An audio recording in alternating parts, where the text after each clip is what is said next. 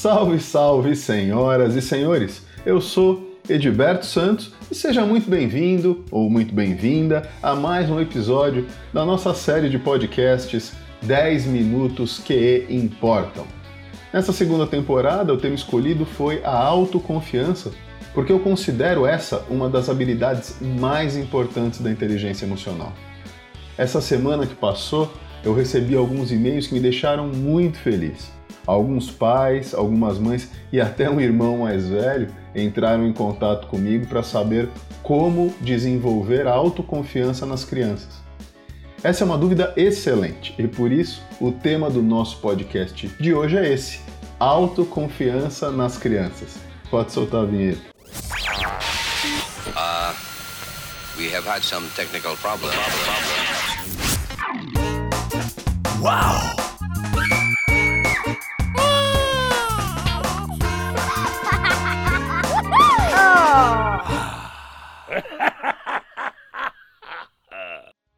Fiquei tão feliz com esses e-mails por dois motivos. O primeiro é porque esses e-mails mostram que as pessoas estão percebendo a importância da autoconfiança e o impacto que ela pode trazer para a vida de quem a desenvolve. E como pais zelosos que somos, a gente quer sempre oferecer nossos melhores recursos, nossos melhores aprendizados aos nossos filhos, claro. O segundo motivo é que eu sei que a autoconfiança é um ingrediente fundamental em todos os aspectos do desenvolvimento saudável de uma criança e é essencial até para o sucesso escolar dela. Isso sem falar de todos os benefícios que ela irá colher quando se tornar um adulto confiante, muitos desses benefícios que a gente vem falando aqui semanalmente.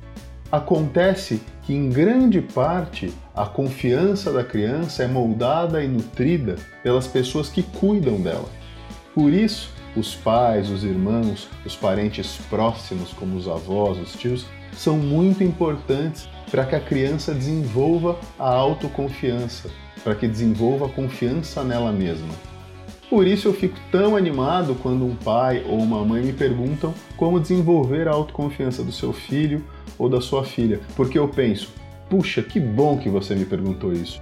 Porque sem sombra de dúvidas, você é uma das pessoas mais importantes para que seu filho ou que a sua filha se torne alguém autoconfiante.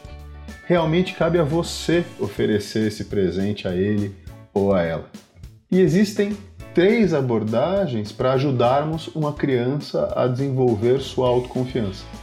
A primeira é ajudar a criança a desenvolver uma imagem positiva dela mesma. E uma boa maneira de fazer isso é mostrando que você confia nela e que você a aceita como ela é. Então, elogie a criança quando ela fizer algo certo, mas seja específico, tá? Nada de, ai, você é um bom menino ou você é uma boa menina.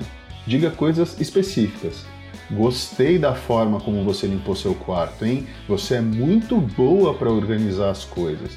Uma outra coisa que você pode fazer para ajudar a criança a desenvolver uma autoimagem positiva é pontuar e comemorar o sucesso dela. Então, demonstre para ela que você reconhece que ela está crescendo, que ela está aprendendo. Isso ajuda a criar confiança. Uma sugestão é que você faça um álbum de fotografias das conquistas dela. Então tira uma foto do seu filho quando ele está se esforçando para subir numa cadeira, por exemplo, e outra depois que ele está lá sentado, orgulhoso. Tira uma foto quando a criança está tentando fazer a tarefa, começando, apanhando ali para fazer a tarefa, e uma outra foto quando ela conseguiu e está satisfeita e feliz por ter feito aquilo. Agora, quando a criança não acertar, quando ela não for bem sucedida ou quando fizer algo errado, ao invés de você sair gritando e dando bronca, corrija utilizando uma linguagem que ajude a criança a entender e a refletir sobre aquela experiência. Mostre compreensão e empatia e provoque nela confiança. Um exemplo: criança tentando colocar suco e derrubou. Você tentou se servir de suco, né? Muito bem. Eu percebi que você derrubou um pouquinho e que parece que você ficou triste. Aqui, ó, limpa com esse pano essa jarra é muito pesada para suas mãos que são pequenas. Eu vou te dar uma jarrinha menor para você tentar de novo, tá bom? Uma segunda maneira de ajudar uma criança a desenvolver a confiança nela mesma é proporcionando situações onde ela aprenda coisas e tenha a possibilidade de ser bem-sucedida.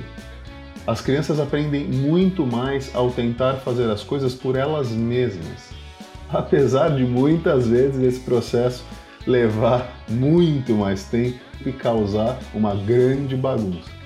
Mas seja paciente e dê à criança tempo e espaço para ela tentar algo novo e aprender com os seus erros. Ajude a criança a lidar com os problemas, mas não resolva todos eles para ela. Você pode arrumar os blocos da base da torre para que ela fique um pouquinho mais estável, mas não coloca todas as peças para o seu filho. Deixe ele descobrir como estabelecer esse equilíbrio, esse balanço. Dessa forma, você vai fornecer uma possibilidade dele se sentir bem-sucedido. Dê dicas, sugestões, mas não faça por ele. O objetivo é guiá-lo, é apoiá-lo na tentativa de encontrar uma solução para o problema, mas não fazer por ele o que ele tem capacidade de conquistar por si mesmo. Para que uma criança confie que é capaz de fazer, você precisa confiar nela também. Então ajude-a se for preciso e orgulhe-se dela, mesmo que ela não obtenha sucesso. As crianças autoconfiantes, elas não têm medo de novas experiências ou de situações de aprendizagem. E a terceira maneira de você contribuir no desenvolvimento da autoconfiança do seu filho ou da sua filha é sendo um modelo, servindo como exemplo de como proceder, de como se comportar. As crianças estão sempre observando profundamente os seus pais, tentando entender o que fazer ou como se sentir sobre as diferentes tarefas e interações sociais. Quando elas precisam aprender como lidar com emoções como sofrimento, raiva ou frustração, são os pais a quem eles recorrem para conseguir um bom exemplo. Se você conseguir desenvolver a confiança em você mesmo, ou em você mesma, o seu filho também vai aprender. Então tente dizer coisas, elogiar-se, tudo em voz alta. Por exemplo, ah, eu estava frustrado montando aquela estante, viu? É difícil. Quando ela caiu, eu fiquei super nervoso. Mas agora eu estou orgulhoso de mim mesmo por ter conseguido realizar essa tarefa sem desistir.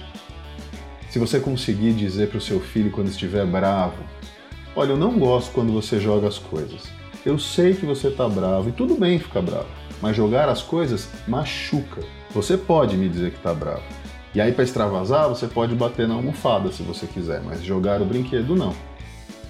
Em uma situação assim, além de você pontuar a atitude do seu filho e oferecer a ele alternativas para ele lidar com aquela frustração, a maneira como você demonstra estar lidando com a sua frustração dá a ele um modelo saudável para lidar com os sentimentos mais fortes.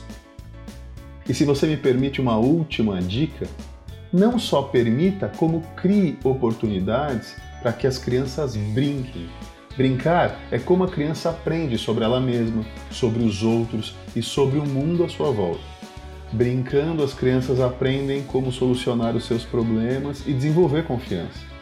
Encontrando a boneca que está atrás da cortina, tentando resolver o quebra-cabeça, fazendo a bola entrar na caixa, uma criança que aperta um botão de um brinquedo e faz uma música tocar ou uma luz se acender, ela está aprendendo que ela pode fazer algo acontecer.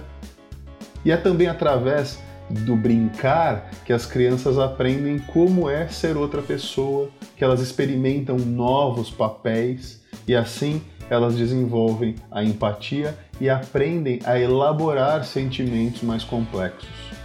Uma criança de dois anos que se veste brincando que é a própria mãe que foi para o trabalho, ela pode estar tentando resolver os seus problemas com relação a essa separação.